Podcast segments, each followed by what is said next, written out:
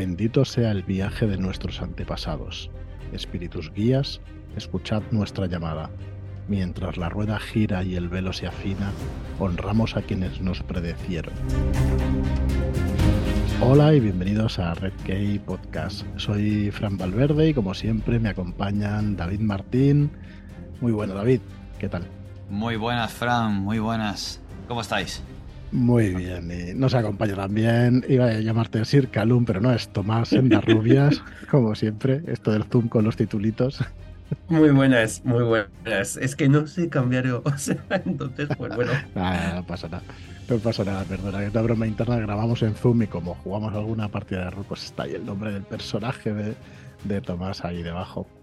Y nada, pues sed bienvenidos y bienvenidas todos a la noche de los, de los muertos, ¿no? A Halloween, a este Samhain, a los santos y la literatura. hemos venido así a llamar a, este programa. Y bueno, va a ser un programa donde vamos a explicar de dónde viene pues esta maravillosa tradición de, Halloween, que nos ha invadido además aquí a, España, pues es la noche de los muertos, ¿no? Para nosotros el día 31, el día, el día de los difuntos, el día 1 de noviembre, y que nosotros, pues yo que yo sepa, no se celebraba demasiado. Y que, y que bueno, que gracias pues, a esas costumbres anglosajonas, igual que nosotros con el ratoncito Pérez, ¿no? que les hemos conquistado de alguna manera, pues ellos nos han metido aquí Halloween en los últimos, no sé, 20 años, diríais, más o menos. Sí, poco más o menos. Por ahí, ¿verdad? no, no mucho más. sí, no mucho más. aunque llevamos viendo referencias de Halloween más tiempo. Siempre. Pero el, el boom, así, puede haber sido de 20 años para acá. Así que nada, bueno, pues habéis escuchado esta cita que es una bendición del Samhain y, y no sé cómo se pronuncia, creo que lo tenías tú por ahí, ¿no? Eh, en gaélico, es bueno, un término gaélico, David.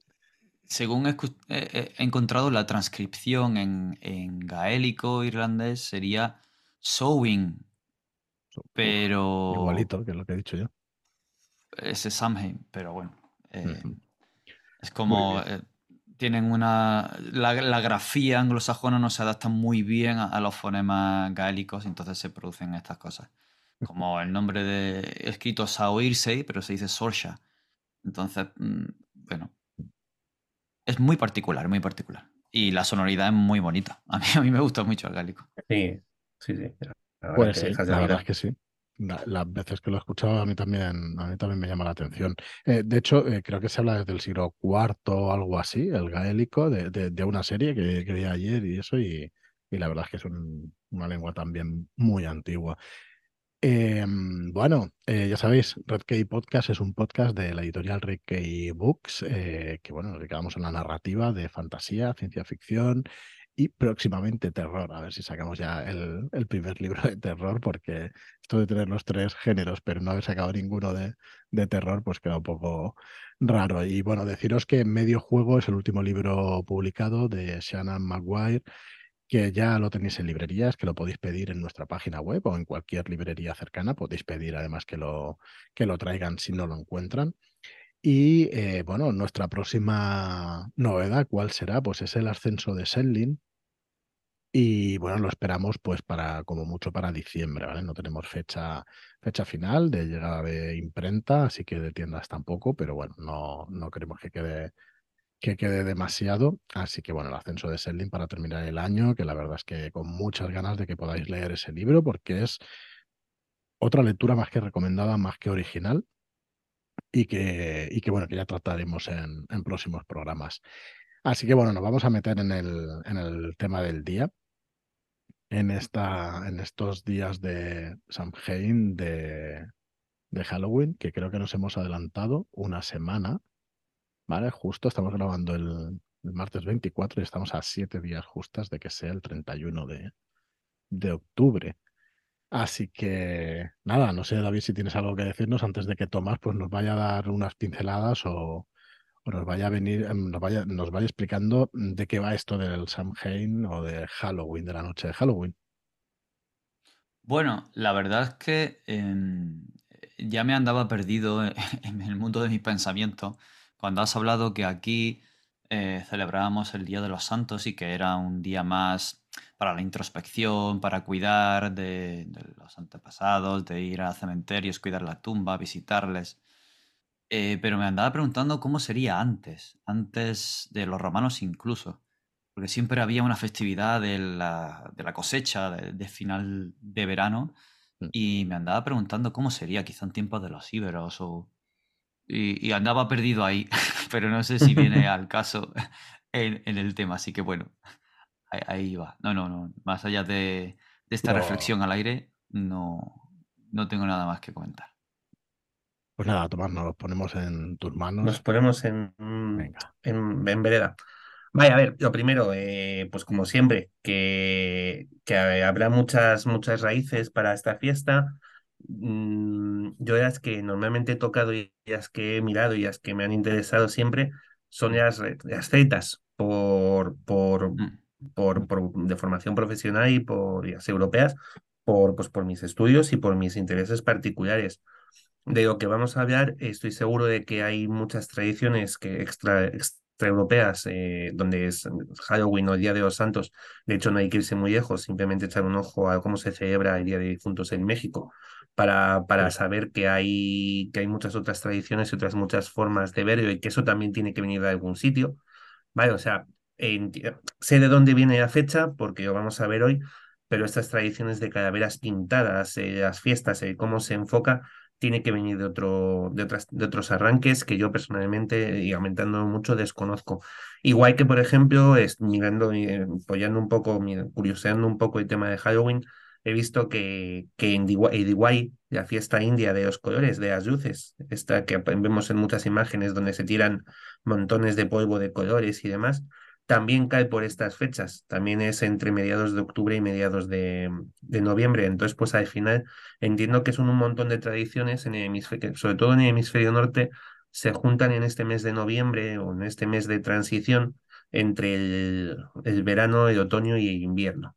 ¿Vale? Que aunque el invierno empiece objetiva y astronómicamente el 21 de diciembre, todos sabemos ya que a partir de mediados de octubre, principios de noviembre, normalmente hace ya fresco escrito y lo podemos comprobar sacando la nariz por la ventana. Vale, si, alguien tiene dudas. Em, así que descarga de responsabilidad de otras culturas mediante y como sido de siempre, yo me meto en mi, en mi fango. Vale, el Samhain es una, o sea, como vamos, vamos a llamar Samhain, da igual. Vale, Halloween, a fin de cuentas, es una festividad de, de origen celta. ¿Vale? la bibliografía principal en la que yo me he estado rebuscando y tal, eh, por si alguien tiene un interés específico en esto, es La Rama Dorada, ¿vale? La Rama Dorada es un libro de antropología comparada eh, que tiene más años que Atos, las cosas como son, escrito por James Fraser. De hecho, como curiosidad friki curiosa, os diré que es uno de los libros de mitos que aparecen en, los juegos de, de la llamada de Cthulhu pero este libro existe de verdad, ¿vale? Es un libro real que tú puedes encontrar en las bibliotecas, sí que en mi biblioteca de la facultad en concreto estaba. ¿Vale? La Rama Dorada es una obra de antropología y mitología comparada de James Fraser, ¿vale? Que se comió entre uno y dos tochos enormes, donde hace una comparativa, una serie de análisis de religiones comparadas, analiza de dónde salen los mitos, eh, cuál es su desarrollo, cómo terminan convirtiéndose en lo que son. Eh, una pregunta, Tomás. Eh, James Fraser, eh, pero mm, ¿tiene este libro solo? ¿Es famoso? ¿Es antropólogo quizá? Es un antropólogo famoso, sí. Es bastante conocido. Su obra maestra, su obra por la que es conocido es esta, es La Rama Dorada. ¿Vale? Que yo no sé si tiene más, sinceramente. La que en vale, no. admire es esta. Puede estar. Bueno, yo estaba una pequeña curiosidad, una tontería, puede ser una estupidez incluso, pero es que James Fraser, Fraser es el nombre del protagonista de una serie que precisamente es galés. Ajá. es Outlander, ¿vale? Y el chico se llama James Fraser y muy probablemente tenga que ver, porque yo creo que la autora también es galesa y, y bueno, de hecho está entre Escocia, Gales y todo, y sucede la historia por allí y tal, o sea que me ha resultado curioso, la verdad. Pues Fraser, es, ya te digo, es un, es un antropólogo real es que, él además es impresor, ¿sabes? En la época, todo el rollo, o sea que algo, yo creo que algo tendrá de referencia. Algo de inspiración, por lo menos. No, no, ni mucho menos. Entonces, bueno, si alguien se anima, es un libro denso, ¿vale? O sea, no es una lectura ligera, no es un libro que digas, mm, me voy a echar un ojito a este libro de cultura general.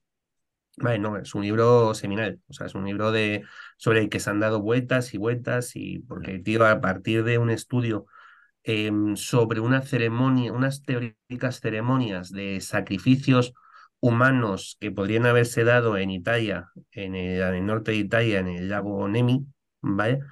Em, empieza a desarrollar toda una serie de, eh, de teorías sobre cultos transmitidos, eh, cómo pasan, cómo se pasa de una religión antigua a una moderna, etcétera, etcétera. ¿Vale? Y bueno, es muy interesante. De hecho, una de las teorías de Fraser que, que marca en este libro es, por ejemplo, que respecto a lo que decía David antes de, de los cultos agrícolas, de cómo serían en, en periodos anteriores a esta celebración o a la llegada de los romanos o de los cristianos, es que em, la celebración, bueno, la correspondencia de la celebración de Samain con el 1 de noviembre mm, sería incluso anterior al establecimiento de los celtas como pueblo agrícola, ya que 1 de noviembre no tiene, no tiene demasiada relevancia, no tiene un especial peso en el calendario agrícola, ¿vale? no coincide con cosechas ni con recogidas, pero sí que lo hace con, con, con un calendario que tuviera una base em, ahí, pues no que se me ha ido la palabra, eh, basada en animales, en, en pastoreo, perdonadme, en, un, en una estructura, en una sociedad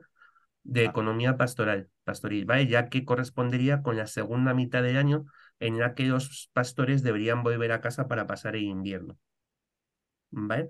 Entonces, la defensa de la teoría de Fraser es que esta celebración, este, partir, esta este partir el año de los celtas eh, en Samhain, a través de Samhain, que además se sitúa como que sería la primera, el, inicio del año, o sea, los celtas contarían el año nuevo desde el 1 de noviembre, em, sería incluso preagrícola.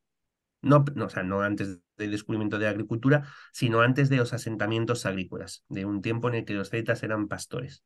¿Vale? Eh, para, ¿Por qué Samain? ¿Por qué 1 de noviembre? Eh, bueno, pues eh, tenemos que olvidarnos de nuestro calendario actual, ¿vale? De nuestro calendario de 12 meses y pensar en un calendario estacional, ¿vale? Un calendario anterior a mayo, junio, julio, agosto y septiembre, ¿vale? Un calendario estacional regido por agricultura y por, por ganadería, que era la palabra que no encontraba antes. pues por estas costumbres agrícolas y ganaderas, ¿vale? Y los celtas van a tener cuatro grandes fiestas, cuatro grandes momentos en los que van a partir el año. ¿Vale? Shamain 1 de noviembre, Involk el 1 de febrero, Beitain el 1 de mayo mm, y el Involk, no, Lamas el 1 de agosto. ¿Vale? Eh, ¿Por qué estas celebraciones? Sí, estas son las, fechas en... de, este, de este calendario específico celta que luego celebraban de otra forma también con sus nombres especiales fechas mucho más relacionadas sí con la agricultura, como son los equinoccios y los, y los solsticios. ¿Vale? Pero bueno, digamos que hay cuatro fiestas mayores y cuatro fiestas menores. Estas cuatro fiestas mayores son las comentadas. ¿Por qué se celebra, por qué se celebra Samain la noche de 31 de, de, de octubre si la fiesta era el 1 de noviembre? porque para los celtas el día empezaba al anochecer del día anterior. Es decir, para ellos a partir de la tarde-noche del 31 de octubre ya era 1 de noviembre. Vale. No hacían ese, ese el cambio de día no se hacía a medianoche, como hacemos nosotros. Vale. ¿Qué se celebraba en este, en este Samain, en este antiguo Samhain de tiempos muy pretéritos? Pues es un espacio, eh, Samain es una celebración que es como Beiten, Beiten y Samain son las dos celebraciones, 1 de mayo y 1 de noviembre, separadas por seis meses, que dividen el año en dos mitades. La mitad oscura, desde Samain hasta Beitein, y la mitad luminosa, desde Beitein hasta Samain. De hecho, incluso si entramos en historias de hadas y demás historias, son los dominios de la corte oscura y de la corte luminosa. La corte luminosa gobierna desde, desde hasta Shamain y la corte oscura desde Shamain hasta Beitein. ¿vale? Y son fiestas que tienen muchas celebraciones en paralelo. En paralelo. Ambas son las fiestas de, de las grandes hogueras, de, de, encender grandes hogueras. Ambas son fiestas en las que los muros, digamos, ¿no? esta, esta idea de los muros que separan realidades, eh, el mundo, nuestro mundo y el otro mundo acético, se hacen más, más difusos, se separan, ¿vale? De hecho, en el calendario cristiano, la noche de Beitain es la noche de Santa Valpurgis, que tuvo una, es una santa alemana, Valburga, o algo así se debe pronunciar, que, que, tuvo, que fue arrastrada por los demonios durante la noche de Valpurgis, y es, bueno, pues es otro de esos momentos de año también un poco oscuro donde se encienden hogueras para, para festejar, en ese caso, la llegada del tiempo caído, la cosecha, el, pues los fuegos de Beltane, ¿vale? Y Shamain representa esa mitad, esa, esa fiesta también, pero hacia el lado oscuro. Vamos a encender hogueras para conservar el calor, vamos a encender hogueras porque esta va a ser la última fiesta. Antes está relacionada con el solsticio de invierno, donde en su momento también se encendían hogueras porque era la noche en la que moría el sol. Entonces tenías que conservar el fuego porque en una cultura antigua tú no tienes la convicción de que el día siguiente vaya a volver a salir el sol. Vaya, o sea, esta idea nuestra de, de sol va a salir siempre no está presente en determinados momentos donde por creencias en una noche determinada el sol muere. Vaya, y esa noche normalmente es ya de la noche más larga, es ya de solsticio de invierno entre el 21 y el 25 de diciembre, pero aquí está Shanghai, es la celebración de la fiesta. Esta celebración es una celebración, y, como decía, yininal, va de límites, de, de límites que se estrechan, que se hacen débiles, y se supone que es la noche en la que los túmulos se abren y el Shah los, los, las hadas o los espectros, caminan, salen a caminar por el mundo. ¿Vale? Esto es básicamente el origen de, de esta celebración.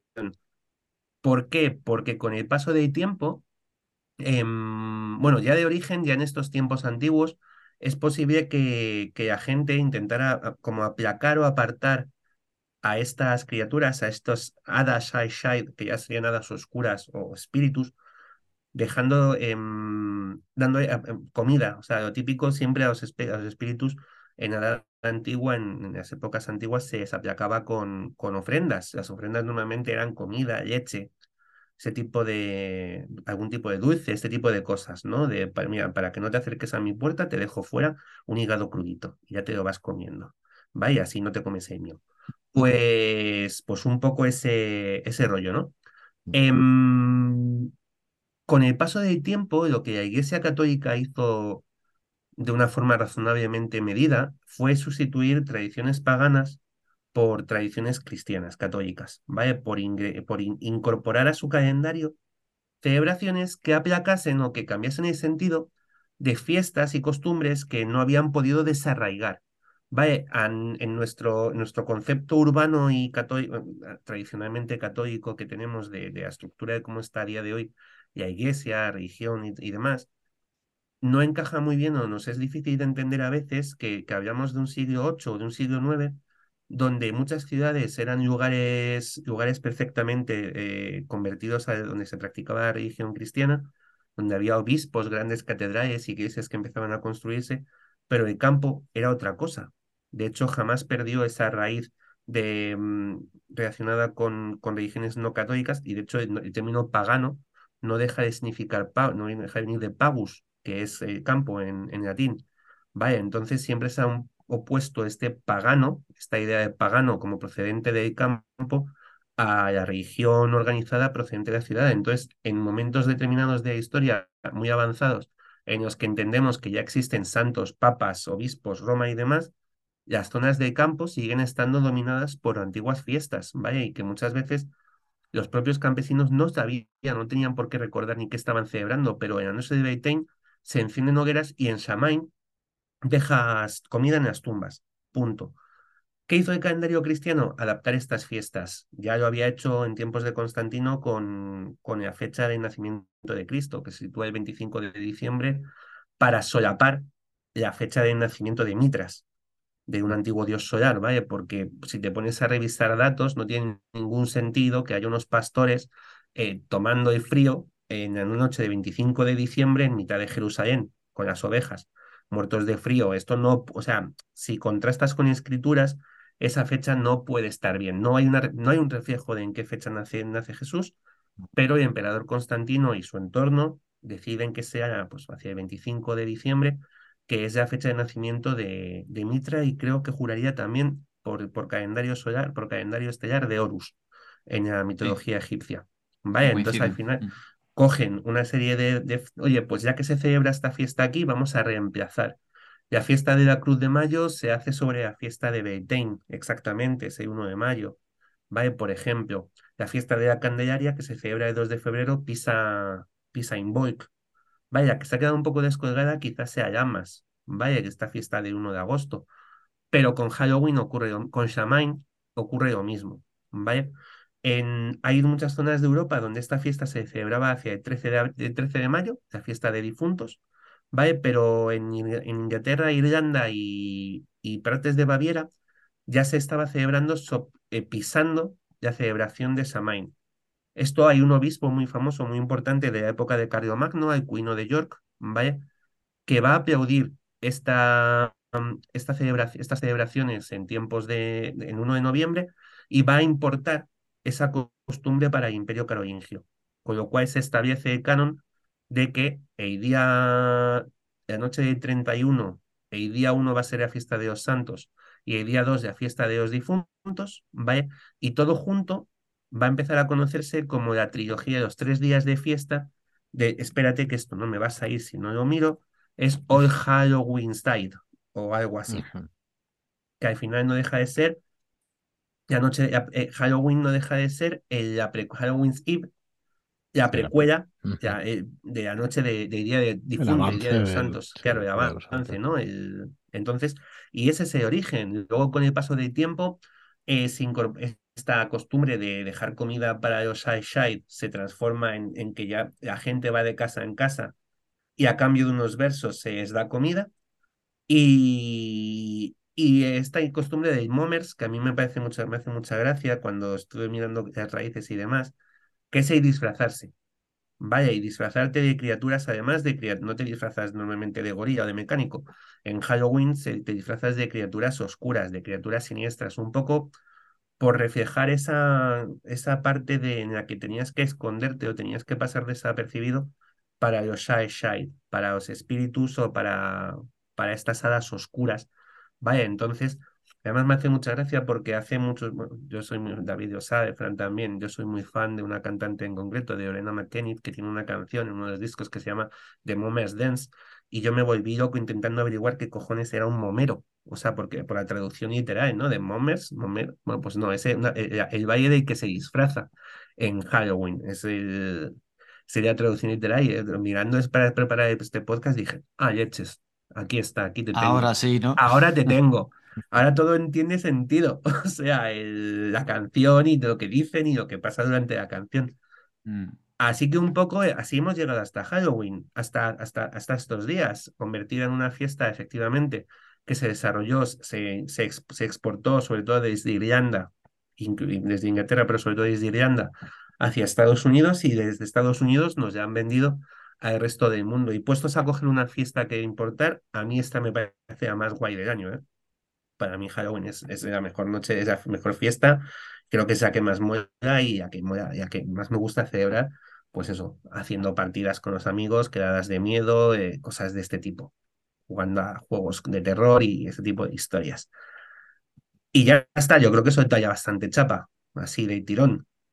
No, no, vamos, me parece perfecto. Sí que es verdad que es que, bueno, que es una aclaración de lo que se sabe un poco de, de Halloween y yo qué sé, es que han pasado eh, eh, estos últimos años las cosas tan rápido, quiero decir, hay tantísima información por todos lados que al final ir a la fuente pues es lo un poco lo principal, ¿no? Que es lo que has hecho. Sí, un poco, pues eso, buscar, rastrear un poco cuál es el, ya te digo que esto sí, y el tema de Samain porque, pues porque está muy guapo. Además es una, lo típico por culturas que por, ah, ya no es, se trata, ya no es muchas veces que encuentres textos que se desarrollan en sino que, por ejemplo, Lovecraft habla mucho de estas noches liminales. Él menciona en muchas ocasiones cuando Nyarlathotep hace tratos en la antigüedad con, con personajes como Kisaya Mason en, en la casa de la bruja, en los sueños de la casa de la bruja, siempre deja algún, alguna caída de en la noche de la fiesta de Shamain o en la noche de Valpurgis y cosas de estas, mm. y quieras que no, esta idea de, mm, bueno, aparte de que a mí medir el tiempo antiguo me gusta, o sea, estas formas de por qué hoy, o sea, eh, me hace mucha gracia pues esas fracturas de año en, en vez de enero, febrero, tal, no, pues desde aquí hay una estación que es la estación de la siembra. la cosecha, o las medidas de las horas de día, que me gusta pues, a, través de los, del horario litúrgico, de prima, tercia, non, sexta, nona, vísperas, maitines, eh, completas. Pues esas historias siempre me han, me han llamado la atención. Así que eso. Sí, muy guay, muy guay, muy interesante. Y bueno, mm. tienes también aquí en, en, el guion un poco que, que hemos hecho del, del podcast, o que habéis hecho, eh, también la explicación sobre el uso de las calabazas, ¿verdad? Y de Jack O'Lantern. Jack O'Lantern. Vale. Sí, sí, sí, sí es, es, es, como una, es, os hago un poco ver, es curioso. Vaya, tradición de, de convertir calabazas o nabos en otros, otros vegetales. En, en Francia son ay, ah, esto morado. Berenjenas. dulce. No, lo dulce. Em, yo de vegetales. no te puedo ayudar. ¿Cómo estoy? Eh, eh, eh remolacha. remolacha. perdonad. perdonad. En Francia son remolachas para otra fiesta, no, no es para Halloween en concreto, pero para otra fiesta también muy importante de su calendario nacional es anterior a, o sea, no está asociada de principio a Halloween, empieza a asociarse a partir del siglo XVIII aproximadamente, eh, con el cuento este de Jack, Jack de Farol, eh, Jack O'Lantern, ¿vale? que es simplemente un, pues un campesino un poco avaricioso y no demasiado buena persona, que una noche por un camino en Irlanda es asaltado por el demonio. Entonces Jack consigue engañar al demonio que viene a llevarse su alma para que se suba a un árbol y una vez que el demonio está en el árbol, haga cruces abajo de árbol para que el demonio no pueda bajar, ¿vale? Entonces el demonio se queda ahí atrapado. Jacob llega al demonio a, convencer, a, prometerle que no se va a llevar su alma antes de dejarle bajar. Y el demonio, pues como quiere irse de allí, no le queda más, más huevos que, que aceptar y decir, bueno, pues vale, nada, Jack, tío, eh, pues ahí te quedas, macho. ¿Qué ocurre? Este Jack, como he dicho, no había sido exactamente la mejor persona del mundo, no era una persona extremadamente virtuosa, entonces tenía el paso al cielo prohibido como no puede entrar al cielo no puede entrar al infierno, se hubiera quedado en un espacio liminal, como es la noche de Halloween, en un espacio entre, entre mundos, ¿vale? Y el demonio, a modo de burla, a modo de un poco de carcajada, de última despedida, para, para decirle adiós, para reírse un poco de él, porque se quedaba condenado, eh, le tiró una, una, una ascua de fuego infernal que nunca se iba a apagar. Entonces Jack lo que hizo fue meter dentro de un nabo, y lo que llevaba eran siempre nabos porque gustaba su comida favorita, lo vació y creó una linterna con, con, ese nabo.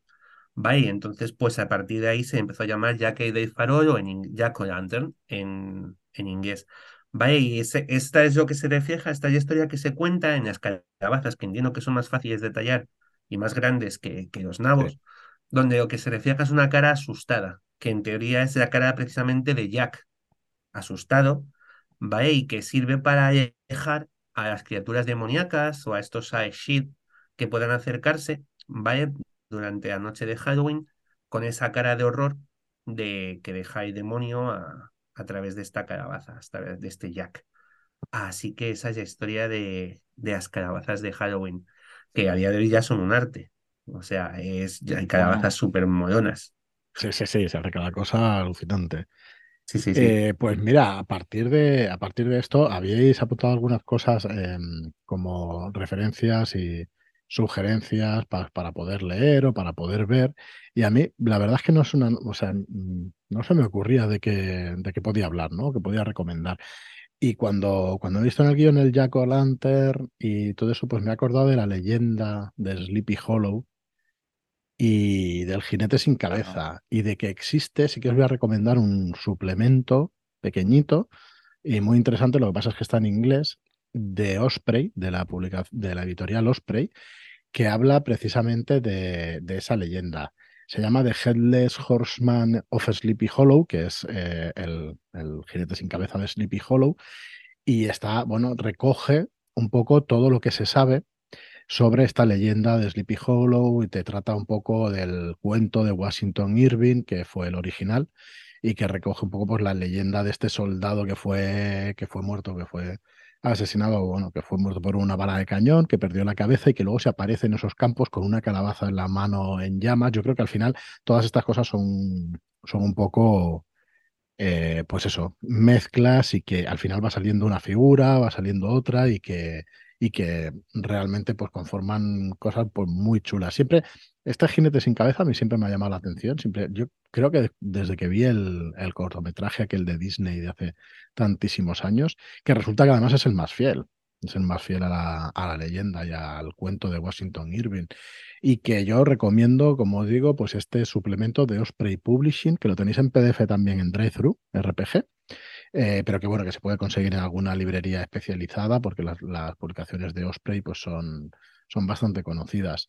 Así que bueno, pues mi aportación a la noche de Samhain no es, mm, eh, no sé si es justo cuando se aparece la noche de Halloween diría que no, que se iba apareciendo este jinete sin cabeza, pero vamos, para mí tiene absolutamente todo que ver con, con, esa noche y con esos espíritus que al final y ese velo entre los mundos, ¿no? Donde, donde se van apareciendo estas apariciones, estos demonios y todo eso. Y no sé, muy, muy sugerente. Siempre que pienso en ese personaje, pues, pues se va a la atmósfera oscura, ¿no?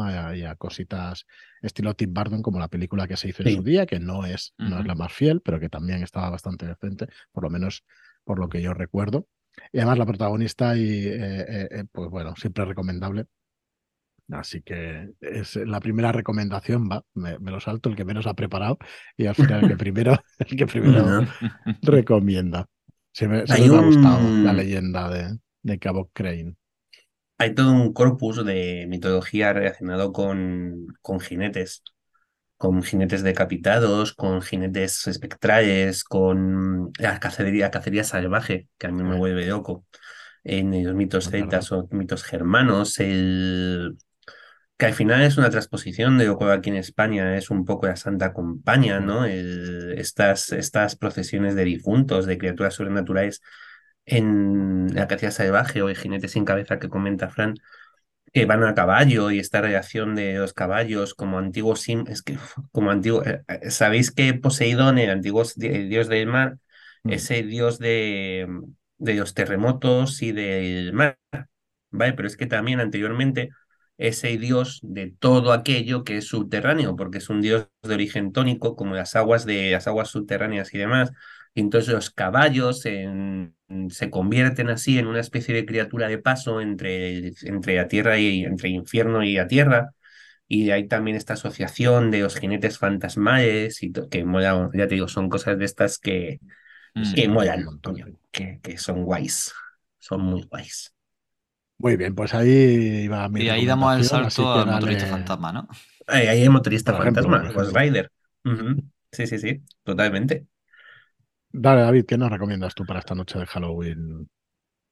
¿En narrativa, en cine? Bueno, pues, pues siguiendo con Halloween, hay un, un pequeño em, guion que trató de, de llevarse a televisión, pero que al final hubo un, no sé, un desencuentro, algo que ocurrió y finalmente no salió, y se recicló ese guion en una novela.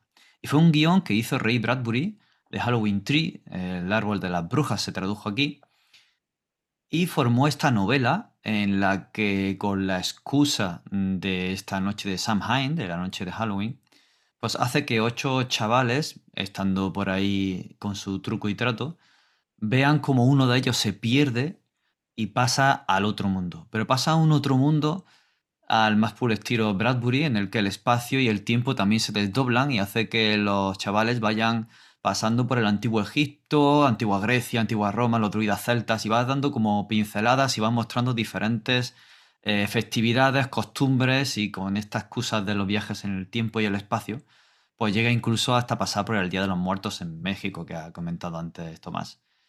Y bueno, trata un poco eh, de dar una visión del concepto del miedo a la muerte y de, de cómo lo tratan diferentes civilizaciones con esta búsqueda del niño perdido por parte de sus amigos. Y bueno, ahí, queda. Está muy, muy divertido, interesante, tiene ya su tiempo, pero bueno, como referencia de una novela que empieza o está basada en la noche de Halloween, pues, pues ahí queda. Y además, no, no te esperarías que Ray Bradbury, que suele estar mucho más eh, recordado ¿no? y aplaudido por su novela de ciencia ficción, tenga este, aunque bueno, no deja de ser un viaje en el tiempo, pero sí, en Samhain. Muy bien. Ah, ¿le das Tomás o si quieres sí, yo? Muy bien, muy bien. A ver, yo voy a ser súper obvio. De hecho, hemos coincidido, he visto en, el, en, en, la descripción de un poco de las notas que hemos tomado. Hemos coincidido, David ha puesto también, ha hecho una mención. A ver, claro. evidentemente, no hay película, vamos a ver, de, de voy a cine, más Halloweenera que, que La Noche de Halloween, ¿vale? de John Carpenter la noche de Halloween, la noche de Halloween 2, la noche de Halloween 3, Halloween Ataca, eh, la venganza de Michael Myers, eh, la trilogía que han sacado ahora donde Michael Myers ya da pena y las que hacen bullying son las otras dos, la madre y la hija, que quedan más miedo que él. Oh, está acojonante, la última no visto, no lo he visto. Pues la última que fui a, ver al cine de, estos fue la de Halloween, la, nueva que hizo Jamie Curtis que era todo esto de que volvía también con Carpenter o, con, o con el permiso de Carpenter, no recuerdo muy bien.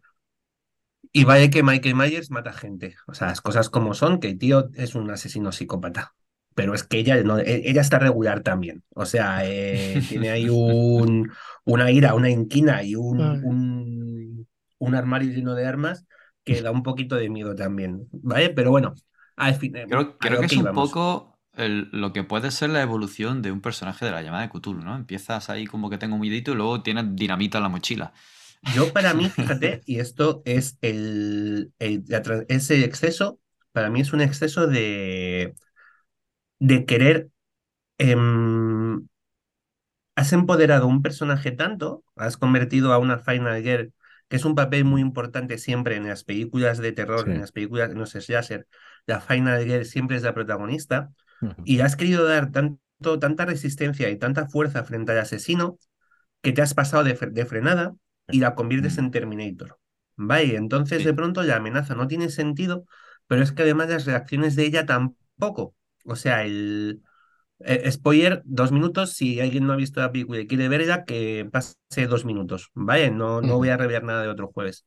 En durante la película matan al, creo que es a su marido, Ah, no recuerdo si es a su marido o es al marido de su hija, en esta, en esta última versión. Y a ella le da igual. O sea, quiero decir, hay un momento de, ay, sí, qué penita que te han matado, y a partir de ahí me olvido de ti para lo que me queda de película. O sea, no. Em, dejan de reflejar incluso interacciones sociales, familiares que tendrían todo el sentido del mundo para convertirla en Terminator. Y por eso ya te digo, de esta última trilogía vi la primera y dije, adiós, muy buena. Aparte de que no es mi, ya Halloween no es mi película favorita, sí que la voy a comentar, porque me parece que es, es una de estas películas que hay que tener en cuenta más allá de cómo te parezca a ti, porque es la original, es la primera que inicia una serie de películas, Halloween es de 1978, es anterior a Viernes 13, ¿vale? Con lo cual es donde mm. empieza, estaría entre Halloween y Black Christmas, donde empezaría este tipo de películas, estos slasher que vamos a ver luego, de, asesinos que van a, pues asesinos de adolescentes que, que, mueren, básicamente porque además tienen ese foco centrado en gente joven y que va a dar muchísimos eh, personajes para la historia, desde este Michael Myers de, de la película original de Halloween em, y continuaciones. Continuaciones, una, porque la tercera eh, iba a ser otra, Halloween 3 va de otra cosa totalmente distinta, y es que habían decidido que hacer una serie de películas en, que no tuviera, o sea, todas bajo el paraguas de Halloween, con diferentes historias de terror, pero sin relación entre ellas. Vale, un poco como las temporadas de American Horror Story, ¿vale? Un poco esa, esa historia, sí. ¿vale? Pero tuvo tan poco éxito que se canceló el proyecto, no siguieron haciéndose más películas de, sobre paraguas Halloween. Pero más allá de que la película te guste o no te guste, a mí personalmente me gusta lo justo y lo regular, em, hay que tener pues eso, hay que darle la importancia que tiene como proyecto y como lo que a partir de ahí, pues Michael Myers no deja de ser el padre de Jason Burgess, de Freddy Krueger, de los asesinos que reciben hostias en Scream, de encapuchado de ese lo que hiciste ese último verano, el Papá Noel asesino de, de Christmas. Mm. O, o, sea, todos estos personajes, pues todo este tipo de series que son slasher de películas y series, que es una persona que desconocida que mata a gente y que luego vamos a descubrir normalmente que tiene una historia oscura, que, que ha pasado algo que le ha convertido en el monstruo que es, etcétera, etcétera, etcétera. ¿Vale? Mm. Así que, pues menciona Halloween. Sí, sí, sí. Totalmente merecida. Que además lo difícil que son de matar, ¿eh? cabrones. no sé, muy bien. Y de hacer marcas. Vosotros no os habéis fijado, o sea, en estas antiguas ya era difícil empujar es, pero en Scream, que, que a mí me encanta todo lo que tiene que ver con Scream, de hecho ya me adelanto el cuello que Scream 6 se desarrolla en la noche de Halloween en Nueva York, en, en, varias fiestas de Halloween. La última esta de este año. Sí, la última que Fui a verla al cine con mi hijo. Yo me quedé en la 3, ya... Sí, a mí pues fui a verla, me encanta. Sí, sí, sí, soy súper yo soy súper fan de, sangre y destrucción para luego ver poco para, luego sobrevivir. Bueno, pero en fin, da igual. No voy a hacer más spoiler. No, no. Más allá de eso. Pero en Scream reciben hostias como si no hubiera un mañana. O sea, los asesinos llevan hostias. Pero hostias, eh, ni un cardenal, ni una nariz rota. O sea, yo ya de la primera, si me dan en la cara con el congelador, como le pegan al asesino, como poco te salta la nariz. O sea, hay un par de dientes. Pues oye, nada, aquí luego se quitan la máscara y son todos inmortales, no me jodas. Pero bueno, en fin, aparte de eso, sí, sí, sí, sí. Son películas de humor. Sí, sí, sí. A mí, me, a mí Scream me parece que conjuga muy bien el humor con, su día, con esa serie. Es que además Wes Craven es un puto genio, era un puto genio. Y entonces, claro, em, es muy complicado mejorar lo que espero que ya era lo que fue perfecto. O sea, esa trilogía original planificada, donde en cada capítulo te hacía meter referencias a cómo eran las trilogías de. Eso lo han continuado y no lo han hecho mal. Cuando han hablado de estas últimas que han hablado de mm. precuelas, recuelas. O sea, Scream es muy meta referencial, habla mucho de cine de terror dentro del cine de terror y a mí esas partes me, me gustan mucho, me chiflan. Pues mira, eh, siguiendo la recomendación o, el comentario de, de, Tomás, se me ocurre recomendaros, si os gustan los juegos de mesa, pues precisamente el Final Girl, que es un juego de mesa que tiene el juego base, y luego tiene pues una serie de suplementos. No, se puede jugar solo con el juego base, ¿vale? La recomendación es carilla. Esta recomendación no es barata. Pues tiene el juego base que no recuerdo si son 25 o 27 euros y luego tienes eh, ampliaciones pues para jugar con la Final Girl de Halloween o de todas estas películas de Scream y de todas estas que estamos diciendo. Es un juego en solitario, lo puedes jugar cooperativo, pues en solitario lo puedes jugar con más gente. Y vamos, lo que recrea son eso, las clásicas películas estas slasher que, que nos cuenta Tomás. Y eso, cada cajita pues viene una cosa y, la verdad es que está, está muy bien, está muy chulo, está muy bien y, y si os queréis ambientar en la noche, es una buena noche la de Halloween para jugar este, este juego, porque bueno, viene un poco de todo, ¿eh? desde Las colinas tienen ojos hasta Scream que estamos diciendo y que hicisteis el último verano y todo eso, o sea que, que eso, no es barato, pero ahí tenéis una, una recomendación distinta a la lectura que también está bien el tema de los juegos de mesa. Aquí no le van a gustar. ¿A quién no le va a gustar? Aquí no le va a gustar. ¿Tú lo has probado ese, Tomás? No, tío, de hecho se lo acabo de pasar por escrito a, mi chico para que demos una vuelta, porque no lo conocía. Sí, y se lo acabo pues de mandar. salió en castellano, lo que no sé si, si está ya todavía en tiendas, si está agotado, porque tuvo bastante éxito. Y parece ser que no está nada mal como solitario y eso. Y ya te digo, para mí que en el solitario, como se puede jugar así en cooperativo, pues al final es meterte ahí en la historia y intentar sobrevivir como una de estas Final Girl. Y mola, mola. El, juego está bien. Además, em, eh, está muy bien hecho, ¿eh? O sea, el, el arte y todo eso está muy chulo, muy chulo. O sea que... Yo de juego así de, terror, de este mm. tipo de, de slasher, hay uno que, que me gusta bastante que es eh, The Last Friday. Ah, sí, sí. The Last Friday. Son varios capítulos y es de estos que son juegos asimétricos donde un uno de los jugadores maneja al asesino y, los otros jugadores manejan a los, a los, en este caso, excursionistas. Son, es, es el rollo de Viernes 13 y son mm, los monitores de un, de un campamento de verano y entonces tiene, se mueve a través de varios capítulos, entonces, también siguiendo un poco el orden de una película de slasher, ¿no? La revelación, de la revelación inicial, donde los cazados huyen, al enfrentamiento final, donde casi es el monstruo el que tiene que escapar de, de sus propias presas. Entonces también tiene su, tiene su coña. ¿Cómo has dicho que se llama? Last Fridays. No quisieron poner viernes 13 por aquello de los derechos. Sí, este es un poquito más antiguo, tiene unos años y eso, pero también estaba, estaba guay. A mí me ha recordado esto un videojuego que tuvo cierto éxito hace tiempo, cuando fue el boom de los cooperativos en primera persona, con eh, Left 4 Dead, por ejemplo, que era de zombies. Pues luego mm. salió uno que era Dead by Daylight. Sí. Vamos a, ver. lo recordáis. Sí, sí. de Dead by Daylight mi chico lleva años, ocho años jugando y todavía sigue con él.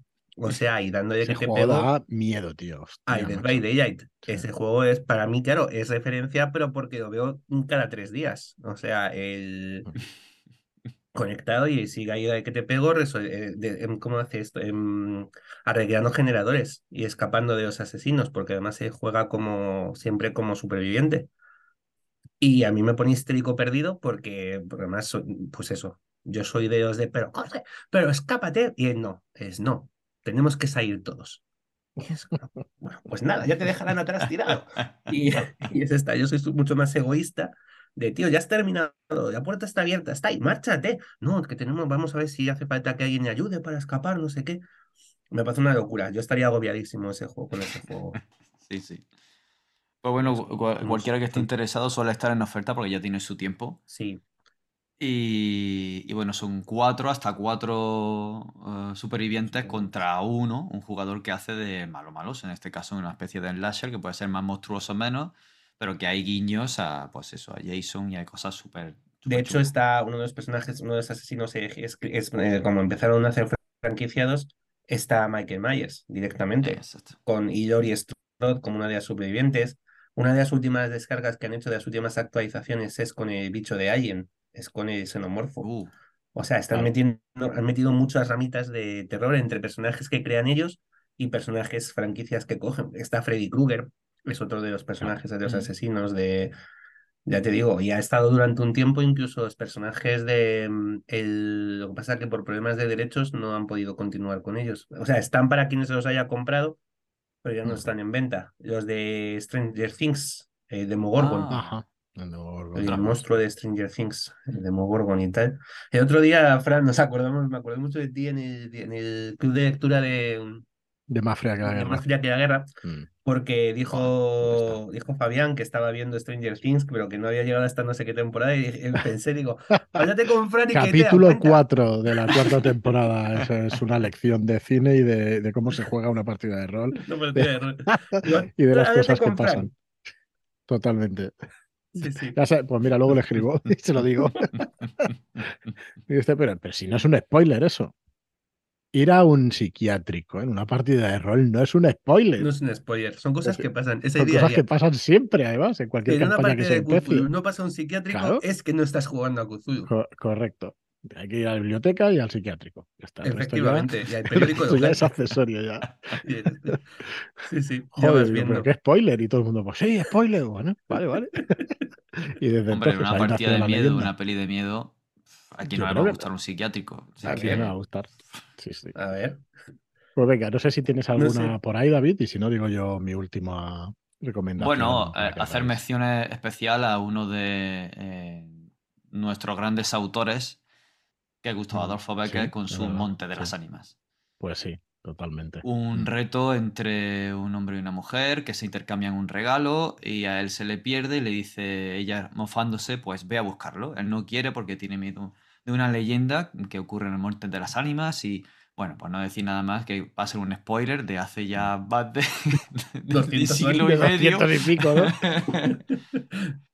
Vale. Pero bueno, es muy, es muy recomendable de leer. Eh, Mucho. En, en- en toda esta recopilación que, en, en la que está el Monte de las Ánimas, que es leyendas y no me acuerdo qué. las rimas y leyendas. Leyes, rimas y leyendas de Gustavo Adolfo Becker. Es muy recomendable. Mirad, eh, en el parador de Soria os, po- os podéis quedar alojados y las vistas son al Monte de las Ánimas. Y ahí leí el Que es el relato Moncayo, ese. ¿no? Eh, eso Y ahora- es- pues no lo sé, tío, no, no me acuerdo, creo pero que me es el acuerdo de Moncayo. eso. Me acuerdo de eso y de leer el relato justo en el, en el parador allí, hostia, y se me ponen los pelos como escarpias todavía, ¿eh? Y mira que, que bueno, que ese terror no es el de hoy en día, ¿eh? Pero está realmente bien. Un, un cuento Pues muy eso, eh, chulo, tío. Está ambientada en la noche de todos los santos, lo Mm. que sería Halloween que estamos hablando, Samaín. Y, y bueno, trata todo esto, ¿no? El, el- el velo de los mundos que se debilita y, y cosas chungas que pasan. Y si se llama el Monte de las Ánimas, pues coño, si es que ya Por lo algo. tienes en el título. Totalmente. hay un monte y hay ánimas. Pues ya está. ¿De qué puede ir? Seguro que es una historia de amor. Venga, pues ese, eso que había en la escaleta que ha señalado David de Gustavo Adolfo Becker me ha, me ha traído a la memoria que existe el juego de rol Cuentos de Ánimas. Estoy enseñando la cámara, pero como no. No me pilla bien, pero bueno, del refugio editorial, del refugio de Riope o Ray Hope. Y es un, es un juego narrativo, es un juego narrativo de horror rural, como lo llaman. No es al uso un juego de rol, se puede jugar sin máster. Y es un juego donde podéis contar historias de fantasmas en dos modos de juego. A mí el más interesante me parece pues las historias alrededor de una hoguera. Y vamos, mm, chulísimo, muy recomendable al que le gusten este tipo de historias. Eh, el autor es Scott Malthaus y quiere decir, bueno, poco más, historias de fantasmas, leyendas de folclore popular, mitos de ritos funestos y cositas así por entornos rurales o incluso eh, pues de alguna ciudad como Londres en, esa niebla y todo eso, pero sobre todo pues hablamos de eso, de, bosques y de, y de, sitios así más rurales. Y la verdad es que es muy recomendable, es un, es un libro eh, que viene además con unas cartas y viene con, con, todo lo necesario para jugar y echaros alguna partidita así la noche de Sanheim en esta variante de la hoguera. Hay otra variante que es el diario, que es una persona explica, bueno, contáis la historia entre todos de una sola persona, entonces cada uno pues coge y explica una, un trocito de esa leyenda de, terror. Pero bueno, muy, recomendable. Si os gusta contar, contar historias y todo esto, la verdad es que es muy recomendable. Además, tiene 12, 12 historias ya para jugarlas directamente, que, que hay que improvisar y todo eso, pero que realmente no es, no es nada complicado. Es, una, es un muy buen libro, la verdad, para, para iniciarse en eso del terror y en contar historias. Yo, muy recomendable.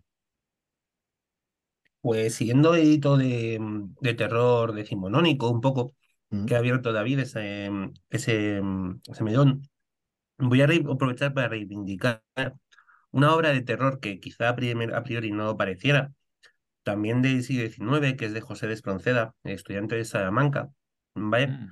No es tan conocida como los libros de como las rimas y leyendas de Becker, ¿vale? Es como si jugase en otra división, ¿vale?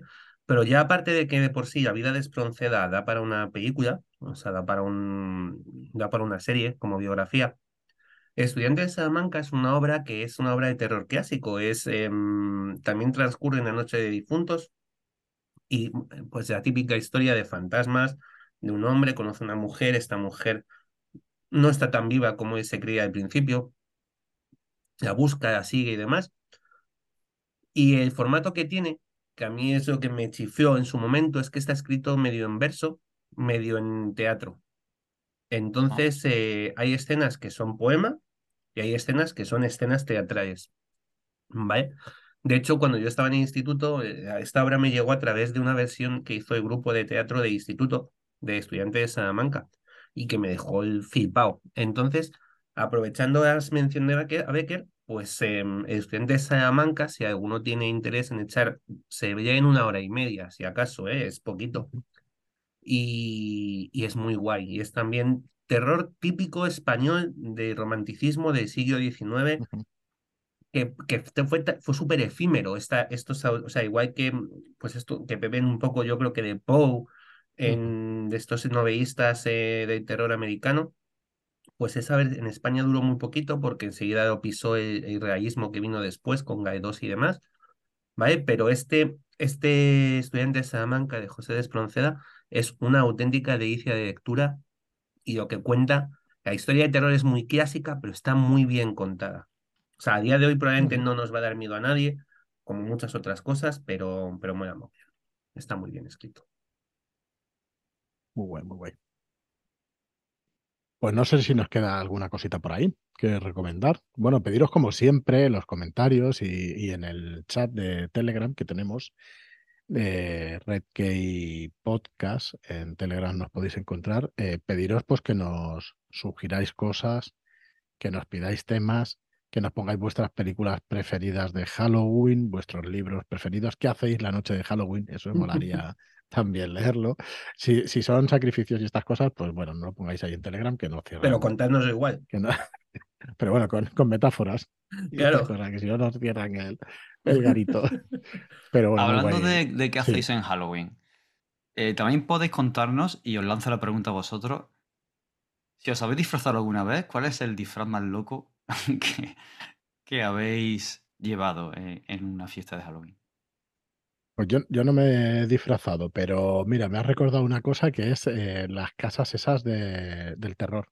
Me encantan, tío. Me parece chulísimo, pero chulísimo. Lo paso de miedo, de miedo literalmente, empujo a la gente, o sea, hostia, yo lo paso bomba, bomba. Y sobre todo viendo a la gente cómo pasa el miedo ese. No sé, eh, me he acordado de los, de los disfraces y eso que llevan y, hostia, de, de las cosas que se hacen en esas, en esas casas. Yo no, no me he disfrazado nunca, que yo recuerde. Yo normalmente no, no suelo disfrazarme porque no me gusta. No soy de disfraces. No me siento cómodo. Eh, sí que es verdad que en algún año en la fiesta que hacemos nosotros de Halloween he estado disfrazado de vampiro, de sacerdote de estos así, asesino y tal. Y que hace unos años, hace unos, cuando digo unos son muchos, ¿vale? Cuando yo hacía teatro y tal, eh, sí que nos contrataron al grupo de teatro un par de noches, sí que hemos hecho algún pasaje de terror, de estos que comenta Fran, en discotecas. En... pasaje del terror, que no me sí, sí, mm. que hacían pues en determinadas discotecas. Eh, hemos hecho aquí en Alcalá, en Alcorcón, en determinados sitios de Madrid nos llaman, oye, que os contratamos y hacemos un pasaje de terror y ha sido muy divertido. O sea, ser el que está dando sustos es muy, muy, muy, muy, muy divertido a la gente, porque además hay mucha gente, la gente normalmente viene muy predispuesta a, a pasar miedo. Y hubo además una noche súper divertida en una de estas discotecas donde había, además de estar nosotros en el pasaje de terror, esa discoteca tenía un, un show de drag queens esa misma noche en otro... Y entraron al... Bueno, claro. Pasaje de terror. Entraron dos metros y medio de personas. claro, ¿qué decías tú? Pero sí, es que primero no te da miedo porque desde ahí arriba estás viendo por encima de las sábanas que teníamos, no sabían de paso, imagínate, las telas negras con las que estaban hechos los pasillos, e, ella estaba por encima del, de este, y luego la cara que se nos quedaba a nosotros cuando salía y que tenía que dar el susto y tenía que hacer así. ¡uh! Usted perdone, ¿no? claro, no, era un poco una sensación un poco de este, porque, claro, hasta que yo normalmente siempre hacía hecho de, era de la puerta, era el que contaba la historia y avisaba, oye, que entran. Y con estas fue muy divertido porque, ojo, que entran y son drag queens, por favor, que no se nos rompan un tobillo tampoco. O sea, unas plataformas de 45 centímetros, que era como, bueno, eso, que no corran, por favor, porque, porque se nos matan aquí. No fue muy divertido. O sea, a mí estar detrás sí que me gusta. Ser el que asusta. Está más chulo. Sí, sí, sí. ¿Y tú de qué te disfrazas? Yo no suelo disfrazarme tampoco. Pero sí que es verdad que recuerdo.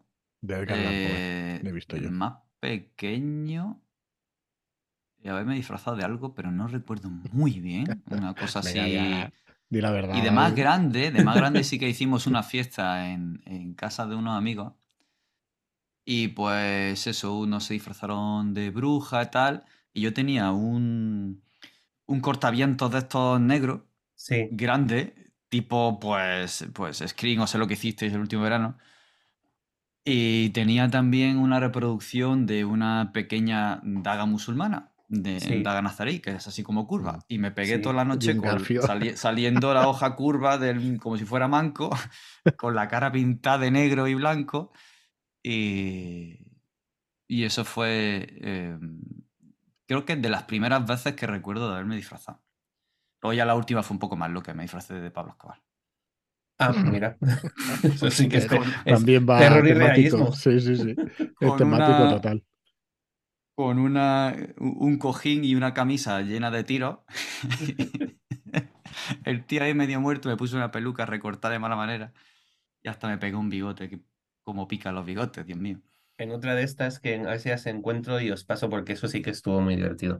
No fue Halloween, pero fue una noche que hicimos una, una teníamos partida de vampiro y cada uno se disfrazaba de, se disfrazó de clan o del personaje que, que llevaba en el juego. Entonces sí, sí que hicimos pues la fiesta de vampiro, todos disfrazados, cada uno pues de Ventru, el, que el toreador más elegante, el Gangre con sus garras y con los dientes, o sea, estuvo, estuvo gracioso. Estuvo gracioso. Tengo una última recomendación, un último comentario antes de terminar, ¿vale? Para no irme nunca sin, sin hablar de un cómic. En este caso, eh, no es un cómic de terror, ¿vale? Y, y no es. Eh, em, la importancia que tiene Halloween es que es donde se desarrolla una de las escenas más importantes y además que es el villano. El villano de la historia se llama Samhain, precisamente. Es una encarnación de los poderes místicos de la noche de Halloween y esta historia es una, bueno, fue una maxiserie de 12 números que, que se ha publicado hace poco, se ha vuelto a publicar en dos tomos. a raíz de, la serie WandaVision, ¿vale? Y es precisamente la historia de la visión, de la colección, la visión y la bruja escarlata, eh, hacia 1986, con guiones de Bill Manteo y dibujos de Ricky Leonardi.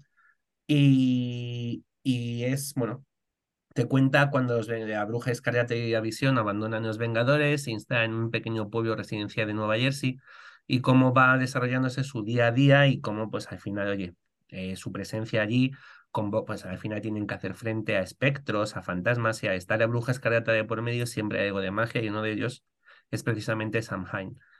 La historia en sí, eh, a mí me gusta mucho, yo reconozco que me encanta, pero me encanta porque para mí fue mi primera historia completa de superhéroes, me costó muchísimo ahorrar para comprarme, tenía números sueltos, pero no los tenía todos, y entonces luego cuando sacaron el tomo recopilatorio costaba mucho, mucho más de lo que a mí me daban como paga semanal, entonces fueron, fue mucho tiempo de estar buscando, de estar ahorrando el dinero y que no se lo llevaran de la tienda, o sea, el, tenía que darse la circunstancia de yo tener el dinero y que no subiera otra persona que se lo hubiera llevado, y que aparte esa historia en la que nacen los dos niños de la bruja escarlata y, y uno se llamaba Tomás. Tomás.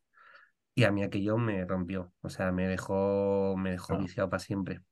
Entonces, pues, pues, pues eso. Y que me hace mucha gracia porque sí que es verdad que se habla de Samhain, se habla de del paganismo de Navidad y de todo este tipo de historias a raíz de, ya te digo, utilizando el personaje de la bruja escarlata, te comentan varias cositas de este, de este tipo y mola mucho, a mí me gusta mucho. Es un rollo superhéroes más, más familiar, más, más, más cercano, no, pues son ellos con sus vecinos, con la cuñada, bueno, la cuñada es Cristal, hermano de la bruja escarlata Mercurio. Entonces tampoco es que, ¿sabes? De pronto viene Magneto a cenar, pues ese tipo de cosas.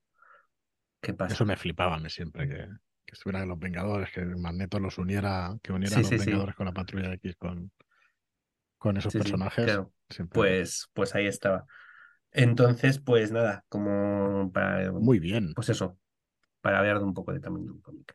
Muy bien, pues nada, hasta aquí entonces el, programa de hoy. Eh, yo, un tema chulo, interesante y bueno, como decía, pues todo lo que nos queráis comentar, pues más que bienvenidos en, en nuestro Telegram, en Redkey Podcast. Y nada más, acordaos de que dentro de nada, ya muy poquito, pues saldrá el ascenso de Selin, el inicio de una tetralogía que, bueno, que muy original y que ya trataremos un poquito más adelante. Muchas gracias, Tomás, como siempre. A vosotros. Muchas gracias, David. Muchas gracias. Ha sido una maravilla.